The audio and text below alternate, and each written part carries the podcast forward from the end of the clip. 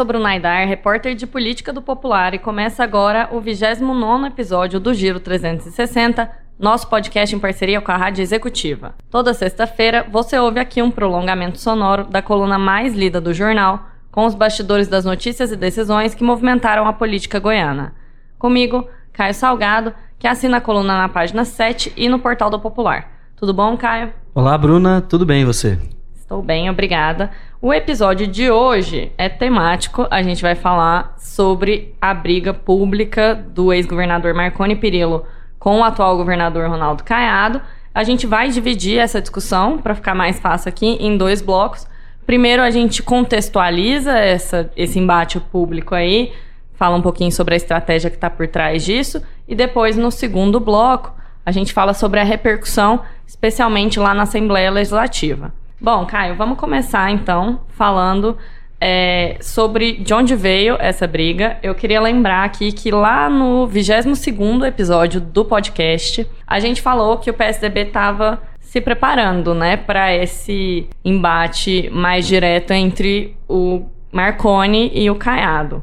A gente estava na expectativa de quando que isso ia acontecer, de como que isso seria na prática. É, a expectativa era de que o Marconi começasse a publicar artigos, né, em jornais, especialmente jornais nacionais, para se defender das acusações que ele vinha é, de que ele vinha sendo alvo, é, para criticar também a atual gestão. Só que a gente esperava uma coisa um pouco mais articulada. Parece que os, os nervos ficaram um pouco à flor da pele, né? Pois é, Bruna, é, como você disse no episódio 22, a gente tratou desse assunto, falou que o Marconi ia, ia ressurgir, né, voltar ao cenário político para adotar essa postura mais dura de oposição, mas não só ele, a gente pontuou isso também naquela época. É, o que ia acontecer era que, além do Marconi, as figuras políticas, os deputados, o presidente do partido, Jânio da Rua, todas as figuras políticas do PSDB iam começar a atuar de maneira mais dura. E dito e feito, foi isso que aconteceu. Nessa retomada dos trabalhos na Assembleia Legislativa, os deputados elevaram o tom das críticas em relação ao governador Ronaldo Caiado, e no meio dessas críticas começou a surgir um questionamento muito forte da atuação da primeira-dama Gracinha Caiado, usando esse termo de usurpar a função, de que além de primeira-dama ela estava atendendo políticos, é, adotando, adotando ali posturas que seriam inclusive do próprio governador e que. Ou do secretário de governo. Ou do secretário de governo. E isso irritou muito o governador Ronaldo Caiado na semana passada. Na quinta-feira, ele foi na missa da Romaria de Muquem, lá, que é a chamada Missa dos Políticos, e lá ele fez um discurso muito duro, apontou que o Estado de Goiás era a Disneylândia dos corruptos, e pronto, isso deu uma grande repercussão. Acontece que na coluna de sábado, a nota dizia o seguinte: que se os ataques à família do Caiado continuassem, o próprio governador viria a público para poder aí questionar e apontar é, situações que mostram o estilo de vida nababesco, né? Nos governos anteriores. Nababesco, para quem não conhece a palavra, é que é o, o luxuoso, ostentoso, é nesse sentido, né? Segundo o dicionário. E aí e ia, ia mostrar também como que esse estilo de vida ele era bancado. E a coisa desandou. A gente viu, foi quando o Marconi, que estava já programando se manifestar, começou a, a, divulgar notas muito duras também em resposta ao Caiado. Disse que ia à justiça contra o Caiado, né? Por, enfim, calúnia, difamação. Exatamente. Diz que a justiça. E o Caiado só foi levando o tom. Hoje mesmo, quando a gente está gravando o podcast na quinta, ele deu mais declarações, mas a principal delas, a mais dura delas, foi na terça-feira, quando, dia 20, né, quando o Caiado estava em Catalão, ele foi a Catalão e deu uma entrevista a uma rádio. E aí fez, inclusive, desafios ao, ao governador, ex-governador Marconi Perillo. A situação ficou mais tensa. O Marconi é chefe de quadrilha ele montou essa estrutura em todas as ramificações do Estado, do secretariado dele, era para fazer com que o dinheiro viesse a ele. Eu quero lhe dizer, Marco, quem sustenta as despesas da minha mulher e dos meus filhos sou eu, Ronaldo Caiado. Você mandou atacar minha esposa? Tá certo? Vamos ver quem é que paga o cartão da minha esposa. Vamos comprovar, então tá fácil. Vamos abrir a conta bancária nesse período específico que nossas filhas moraram na Suíça. Você quer o enfrentamento, Marconi? E mandando me agredir? Vamos fazer também, eu casei uma filha há pouco tempo, você casou a sua. Vamos mostrar publicamente como é que foi que os fornecedores que fizeram as festas, o casamento das nossas filhas, como é que eles receberam o dinheiro. Bom, e aí depois de algumas horas dessas declarações lá em catalão, o Marconi voltou a soltar uma nota, dessa vez dizendo que o governador, em completo desequilíbrio, parte para agressão rasteira, chula, medíocre, cruel, diz que é, quando um homem público, um governador, agride mulher, filhas, pai, irmãos, isso só evidencia a covardia do algoz. Diz que ele e a família são vítimas de agressões gratuitas e fora dos parâmetros da democracia. Diz que o governador devia brigar com ele e não com a família dele, né? Repetindo um pouco do que o Caiado falou. Também termina aqui falando para ele usar a polícia política dele, a sua SS, né? Em... Fazendo uma alusão ao nazismo, né? Exatamente. Né? É, invente fatos, acuse infundadamente e, ao final, quando for provado o uso do cargo para atacar adversários, espero que a justiça o puna. Termina dizendo, por fim, Caiado, desça do palanque e comece a trabalhar. Essa foi a última resposta né, do, do Marconi. Palavras duras, mais ou menos um falando a mesma coisa que o outro, né? Assim, mas, enfim. Além de uma reação, isso também é uma estratégia, né? Tanto de um quanto do outro. Pois é. é a gente tem esse pano de fundo que foi, que foi explicado, né? Essa história de um atacar a família do outro, um tentar responder, né? Se você ataca a minha família, eu vou, vou atacar a sua também. Mas realmente existe uma estratégia por trás, essa leitura que todo mundo tem feito né, que os, os políticos têm feito, que a, enfim, a imprensa está fazendo, que é no sentido de que, no caso do Caiado, por exemplo, a gente sabe que existem muitas dificuldades no Estado, é, o governo não deslanchou ainda, né, está tentando achar uma saída para as dificuldades econômicas, para os problemas que vem enfrentando, e o que se lê em relação a isso é que nesse, nesse contexto, nesse sentido de dificuldades, trazer o histórico né, dos governos anteriores e principalmente partir para cima do Marconi, que saiu do governo muito desgastado, que chegou a ser preso no ano passado e se tornou um alvo né, dentro daquilo que se consolidou aí, que tenta, criou essa imagem da, da velha política, é bom para o Caiado desvia o foco desses problemas é, partir para o ataque contra ele e que nesse sentido, né, numa discussão moral de para ver e o Caiado aponta isso, fala que o Marconi era chefe de quadrilha, que ele era corrupto, esse é o discurso do Caiado. Quando ele faz isso e o Marconi está nessa situação, é, o Caiado, certa, de certa forma, leva uma vantagem nessa discussão. Por outro lado, ele é governador Sim. e não é comum a gente ver um governador adotando esse tipo de tom. É uma postura que está sendo questionada, né? Que é, é, bastante criticada por outro lado. Tem muita gente falando que isso foi para além do que da, da, postura de um governador. Então tem esse lado aí também da história. É isso. A gente termina assim o primeiro bloco e no próximo a gente comenta um pouco mais sobre a repercussão, especialmente lá na Assembleia Legislativa.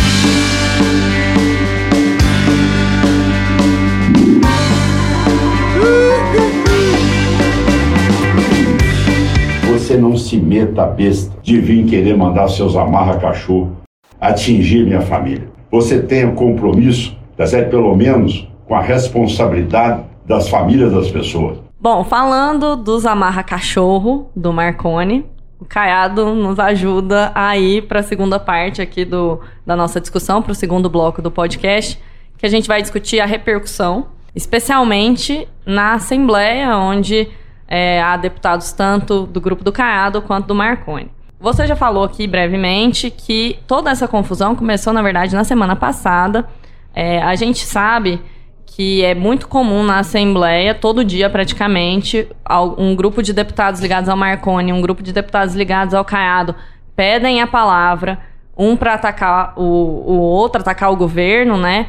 E especialmente depois daquele episódio que a Gracinha subiu num avião, enfim, no, durante uma operação aí envolvendo o tráfico de drogas, é, os deputados começaram a falar muito sobre a questão de ela despachar, de ela, em tese, é, comandar ali o trabalho de secretários, enfim, de ela ter um peso muito grande no governo. Eu quero ficar muito claro aqui que em momento algum a minha intenção foi de agredir ou falar mal da primeira dama. O que nós colocamos, que está muito claro e os próprios parlamentares da base aqui sabem o que, que é usurpar poder. Deputado Bruno, vai no Aurélio, começa a estudar, ela, se ela quiser tomar as medidas que ela está tomando, até despachando no décimo andar com deputados, fazendo nomeações, todas as nomeações de governo praticamente passam por ela. Chamar secretário de Estado, discutir pautas de governo, nomeie ela no governo. O governador tem autonomia para isso. Primeira dama não é cargo, ela ocupa a presidência da Voluntárias de Goiás, MOS que ela pode estar lá para poder fazer as decisões dentro daquela OS em qual ela preside. Mas não, deputado Bruno, fazer funções de secretário. É muito simples. Deputado Thales Barreto, deputada Leda e outros que estão criticando a primeira-dama Gracinha. Diferentemente da primeira-dama de vocês, que se aposentou no Estado sem trabalhar, ela pelo menos é diferente. O governo sério é diferente.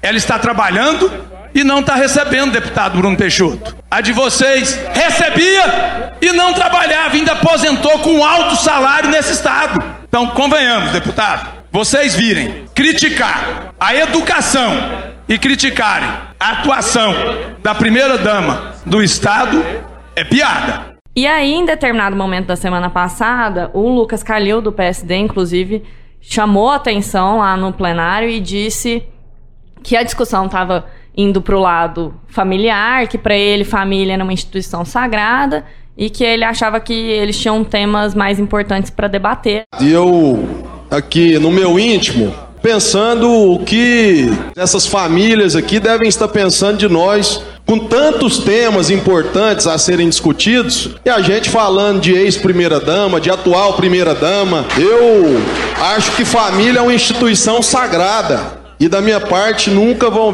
vão ver falar aqui, nem da ex-primeira-dama, da atual primeira-dama. Se ela quer contribuir com o governo e o governador acha que ela está contribuindo, muito bem. Em seguida, é, a gente viu Thales Barreto, que é ligado ao, ao Marconi, é, do PSDB, é, a Mauri Ribeiro, do, do outro lado, a Mauri do PRP já houve ali um, uma diminuída no tom, já houve ali uma tentativa de, ó, oh, não, a gente não está falando da pessoa, a gente está falando especificamente do caso de ela estar tá ocupando espaços de poder no governo, enfim. Tudo isso continuou ressoando nessa semana. Foi mais ou menos o discurso que eles voltaram a, a adotar e que, inclusive, teria sido alvo de um acordo aí entre líder do governo, Bruno Peixoto, e alguns parlamentares, mas parece que não deu muito certo. Pois é, na semana passada, dos bastidores de estudo que você contou, enquanto esses discursos inflamados, né, que tinham como alvo principalmente a gracinha, começaram a surgir, o Bruno Peixoto, em nome do governo, chegou e tentou ver com os deputados, né, enquanto o Lucas Calil estava falando isso da tribuna lá para baixar o tom, tentou resolver isso e na percepção do governo não funcionou. E aí que vem toda a história do primeiro bloco que a gente contou. No começo da semana agora, de novo, quando o tom subiu muito com essas declarações que a gente ouviu do Caiado, com a resposta do Marconi, é, na terça-feira houve esse novo acordo para baixar o tom. Funcionou ali naquele dia, né? Deu certo. Os deputados repercutiram um pouco, foram um pouco para os ataques pessoais. E, inclusive, tem uma situação bem curiosa. A gente falou da Amarra Cachorro, a gente mostrou, inclusive, o áudio aqui. Em determinado momento, no próprio site da Assembleia, com a intenção aí de abaixar o tom, usou essa expressão atribuindo ela a um deputado para não atribuir ao governador Ronaldo Caiado. Vou ler até um trecho aqui que trata da Leda Borges, né, do discurso que ela fez no plenário. O texto diz o seguinte: Leda também respondeu críticas de um deputado, entre parênteses, sem citar o nome da base do governo contra parlamentares tucanos. Nós somos chamados de amarra cachorro, mas não somos uma oposição burra. Ou seja, é, o, que, o que aconteceu aqui foi que eles estavam respondendo diretamente ao Caiado mas com o receio de mostrar que era isso que estava acontecendo, colocaram ali que tinha sido um deputado, então o clima estava meio esse, mas na quarta-feira, né, tudo voltou. de novo, sim. Foi um dos principais debates lá na sessão de, de quarta-feira, é, repercutiu mais. Eu acho curiosa, inclusive, que eu fiz uma matéria na terça, a matéria foi publicada na quarta, é, dizendo que vários dos deputados tinham entendido que o embate estava indo longe demais, que ele estava ultrapassando as fronteiras ali do que é aceitável, especialmente por envolver duas figuras públicas de muita relevância, e defendendo, inclusive, que a Assembleia devia focar na Assembleia, nos projetos que eles precisam aprovar ali e tudo mais.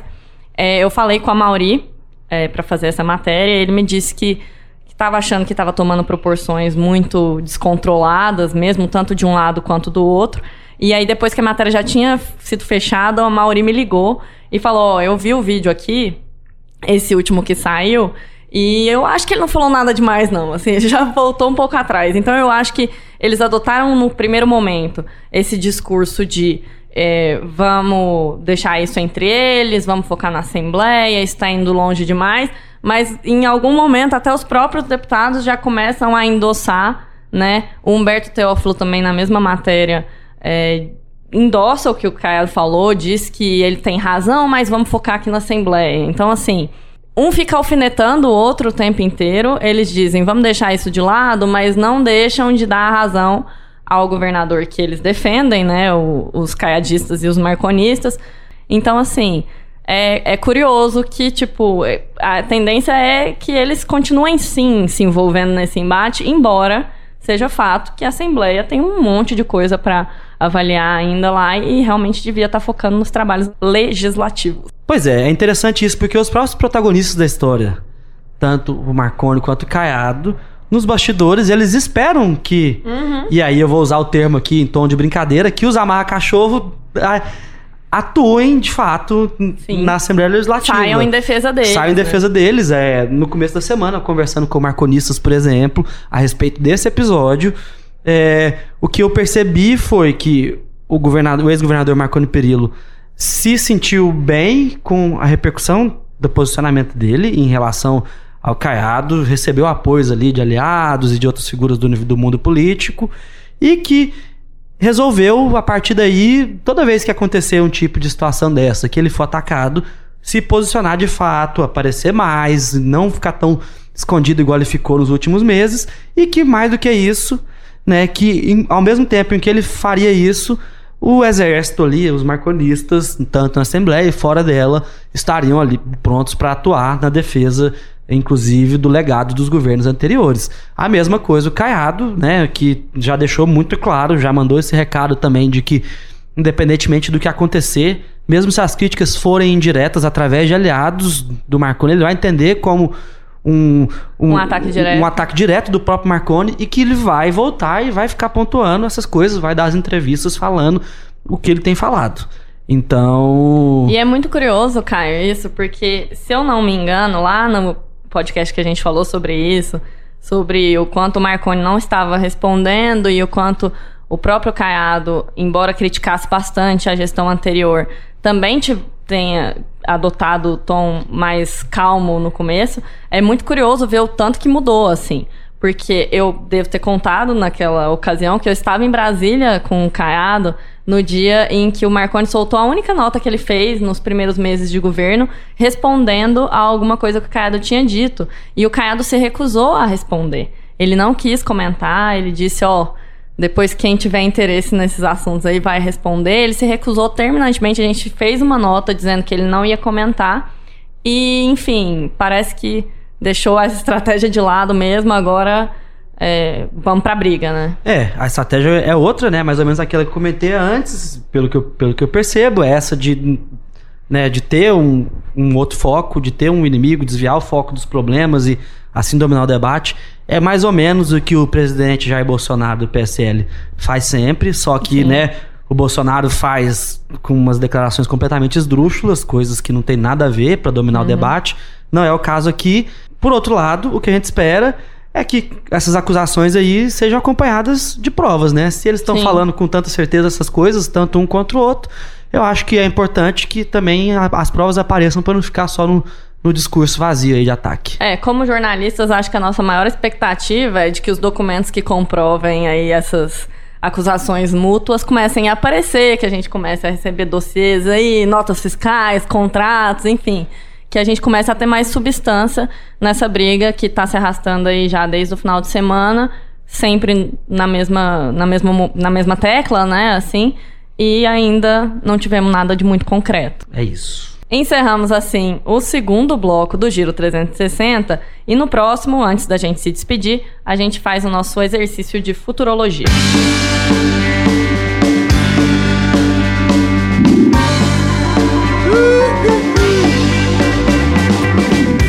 Voltamos para o terceiro e último bloco do Giro 360, com aquele momento em que a gente tenta antecipar o que, que deve pautar a política goiana na próxima semana. Alguma aposta, Caio?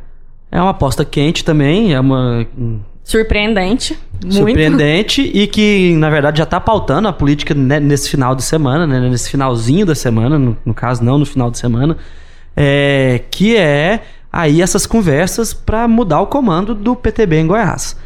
PTB, que há muitos e muitos anos está nas mãos de Jovair Arantes, ex-deputado federal, que foi líder da bancada do PTB por, Por né, muitos por anos muito lá na tempo, Câmara. E também líder da bancada goiana por muitos anos também. Então, uma figura que tinha muito poder até o final do mandato passado e que, e que não conseguiu se reeleger. Foi aí levado junto nessa onda que a- tirou o PSDB do poder em Goiás também. Ele acabou indo junto, né? Era muito A ligado. onda da renovação. né? Isso, era muito ligado ao ex-governador Marconi Perillo. E agora, com a anuência de Ronaldo Caiado, inclusive, né, Roberto Jefferson, que é o presidente nacional do PTB, aquele lá que todo mundo lembra do mensalão. Uhum. Ex-deputado É, federal também. Ex-deputado federal também. Tem conversas aí para entregar, para mudar o comando do partido de mãos, né? No caso, o mais cotado é Eduardo Macedo, que é ex-presidente do PMN e que é presidente da Goiás Parcerias, articulador dos encontros de Caiado no interior, esses encontros que a gente já comentou aqui também. E, enfim, é uma história que vai dar muito pano pra manga. O Jovair tá se articulando com aqueles que eram seus colegas lá em Brasília para tentar evitar isso. Né, já tá dizendo aí na possibilidade de fazer uma composição que é o que Brasília quer, o que é que esses deputados querem, que não seja traumática essa mudança, que haja uma composição e a gente precisa ver o que vai acontecer. E aí a coluna destaca também que além da mudança no comando, dessa possível mudança, a gente teria uma ida de prefeitos, de, de lideranças goianas para o PTB também, né? Você cita o Adi Elias, prefeito de Catalão, Paulo do Vale, prefeito de Rio Verde. Os dois, a gente lembra, já falou aqui várias vezes no, no Giro 360, que foram expulsos do MDB. O secretário de governo do Caiado, Ernesto Roller, e o senador Luiz Carlos do Carmo, que hoje está no, no MDB também, é o único, aliás, representante do partido lá em Brasília. Enfim, a gente teria uma leva de, de novas filiações aí que mudariam totalmente o perfil do PTB hoje, né? Muda muito e o porquê disso? Nessas conversas do Eduardo Macedo com o Jefferson, o que se tem de pano de fundo, né? E o Caiado participando também, de forma um pouco mais aqui distante, assim, mas participando. É, o que envolve tudo isso é justamente a ida dessas, dessas figuras pro partido, né? O partido que perdeu espaço em Goiás na- nessas, nessas últimas eleições poderia passar a ter um senador, esses prefeitos, e na conversa eles falam até de deputado federal. Tem um pouco de sigilo ainda sobre essa história. É, então, seria aí uma forma de o partido voltar a ter mais, Mais força, relevância. mais relevância em Goiás. Se essa promessa vai ser cumprida ou não, né? Se o Eduardo Macedo vai conseguir entregar tudo isso pro Roberto Jefferson e se o a reação do Jovair vai ser suficiente ou não para brecar isso, toda essa articulação, a gente precisa esperar um pouco para ver e é por isso que esse é o assunto da futurologia. Vai ser uma briga boa. Chegamos assim ao final de mais um episódio do Giro 360. Você pode nos acompanhar no SoundCloud, no Spotify, no site do Popular, das 6 às 8 horas de sexta-feira, na Rádio Executiva, durante o Café Executiva, e também no canal do Jornal Popular no YouTube. Obrigada pela companhia, Caio. Obrigado, Bruna. E eu deixo aqui o convite para todos acompanharem a coluna na página 7 do Popular, no site do jornal e também para mandar e-mail para a gente, giro360 arroba popular.com.br. É isso, até semana que vem. Até semana que vem, a gente se despede com os trabalhos técnicos de Edior Ricardo e trilha do cantor e compositor goiano Chau. Espero que vocês tenham gostado. Eu sou Bruna Aidara e a gente se vê, ou melhor, se ouve, na semana que vem. Até lá.